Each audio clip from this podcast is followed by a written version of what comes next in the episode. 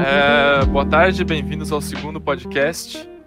É, hoje a gente vai falar um pouco sobre a ONU e algumas coisas relacionadas. E o nosso grupo é eu, André, o Diogo. Aí, gente. A Bianca. Oi.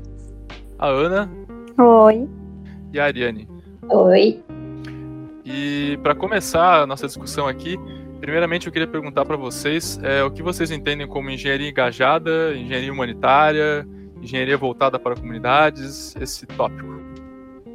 Então, para mim, é, engenharia humanitária é você gerar soluções, né, através da engenharia para problemas ali relacionados com a pobreza, com a segurança alimentar, segurança hídrica, energia e entre outros, né? Tipo, é, é gerar tecnologia que promova o bem-estar da humanidade e promova uma justiça social em locais que não têm acesso a recursos básicos, né? Que seria tipo abastecimento de água, esgoto sanitário, né, geração e distribuição de energia, transporte, é, também tem a ver com projetos de sustentabilidade, né, e principalmente em locais como comunidades que foram que passaram por desastres naturais ou conflitos armados, né, guerras, ou até mesmo tribos isoladas. Legal, legal. É, eu acho que até nesse, nesse mesmo tema é, vale citar o Pacto Global, é, nesse pacto global são abordados temas como direitos humanos, é, o respeito desses, né? É, alguns tópicos de trabalho, como é, abolição do trabalho infantil e eliminar a discriminação no emprego, e também tópicos como meio ambiente, é, preservação do meio ambiente e afins. E também né? sustentabilidade, sim. E também, por último, a, é, o combate à corrupção, né? É, então, vale ressaltar que o Pacto Global ele não é um, um órgão regulador, né, mas sim uma plataforma de liderança para diálogo e aprendizagem entre as empresas, o governo, né, e a sociedade no geral, né, aproximando elas assim, pela busca de um desenvolvimento, né, de um mercado mais justo, inclusivo e sustentável. É uma forma de agir, assim, né? Ele tenta impor uma forma mais correta de agir, né? É, ou pelo menos dar um norte para essa É, forma. incentivar, né, as empresas isso, a isso. agirem dessa forma mais correta. Exato. Tá, e vocês acham que houve alguma mudança né, no papel de responsabilidade da engenharia? É, é, como as organizações, as escolas tratam esse tópico? Né? Então, devido ao crescimento da população mundial, é, fez a necessidade de repensar nos recursos naturais e o impacto que causam quando eles são utilizados. E essas mudanças deveriam ser tomadas para não acarretar essa, a escassez dos recursos no futuro, e isso só seria possível quando todos contribuíssem para a construção de uma sociedade mais estável, sustentável e mundialmente equitativa.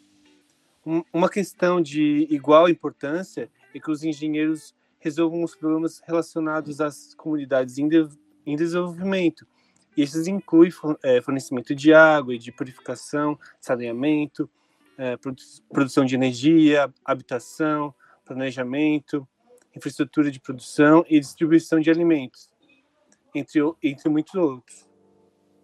E complementando então um pouco a resposta do Diogo, então o papel dos engenheiros é fundamental nas tarefas de auxílio humanitário, relacionados com os problemas associados com os refugiados, populações deslocadas e o movimento em larga escala das populações em todo o mundo decorrentes de conflitos políticos, fome, escassez de terra e riscos naturais. Para enfrentar os desafios descritos, o ensino da engenharia precisa ser mudado.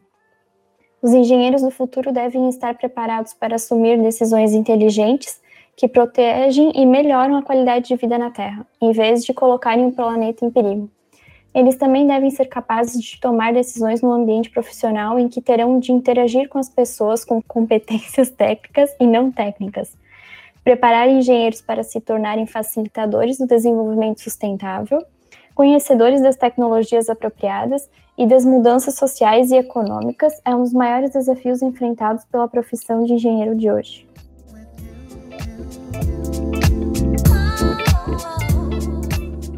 Tá, e para vocês, o que são os Engenheiros Sem Fronteiras? Uh, devido ao crescimento da população, hoje os engenheiros eles desenvolvem uma responsabilidade coletiva em melhorar a vida dessas pessoas, como por exemplo as necessidades básicas de água, saneamento, alimentação, saúde e segurança. Porque antigamente os engenheiros eles não pensavam nos impactos das suas atitudes e das suas criações. Já hoje, a profissão de um engenheiro ele tem que rever esse posicionamento assumindo essa nova missão de contribuir para a construção de uma sociedade mais sustentável, uma sociedade mais estável. E devido ao surgimento de algumas ah, atividades interdisciplinares que permitem a interação desses estudantes de engenharia com essas pessoas, com o meio ambiente, ele vem auxiliando a esses estudantes a compreender e desenvolver esse pensamento. E um exemplo seria esse chamado Engenheiros Sem, Sem Fronteiras, que é um projeto que atualmente está presente em dezenas é, de países, como por exemplo a Tailândia, o Haiti, o Afeganistão, que são projetos que são realizados por grupos de estudantes de engenharia com a supervisão de engenheiros já formados e também de, prof, de professores de engenharia. E esses alunos, é, durante o seu curso, eles escolhem um projeto e eles é, em termos acadêmicos por, por várias fases de projeto desde a fase conceitual, desde a análise, até a preparação da construção durante o ano letivo. E a implementação de todo esse projeto eles fazem é, em seus intervalos acadêmicos, como, por exemplo, nas férias. E os principais objetivos desse programa são basicamente ajudar a comunidade desfavorecida, melhorando a sua qualidade de vida através da implementação de projetos, e também desenvolver alunos da engenharia que são internacionalmente mais responsáveis. Então, a ideia principal desse projeto e de demais projetos é, voltados para esses alunos é, é, retirar os alunos somente daquela grade de, de matérias da, da, faculdade e permitir que eles entendam os impactos de suas ações e tornam eles mais é, conscientes é, com esses impactos em termos mais econômicos, ambientais, políticos, éticos e culturais. Ou seja, todas as vertentes que abrange realmente a atuação de um engenheiro.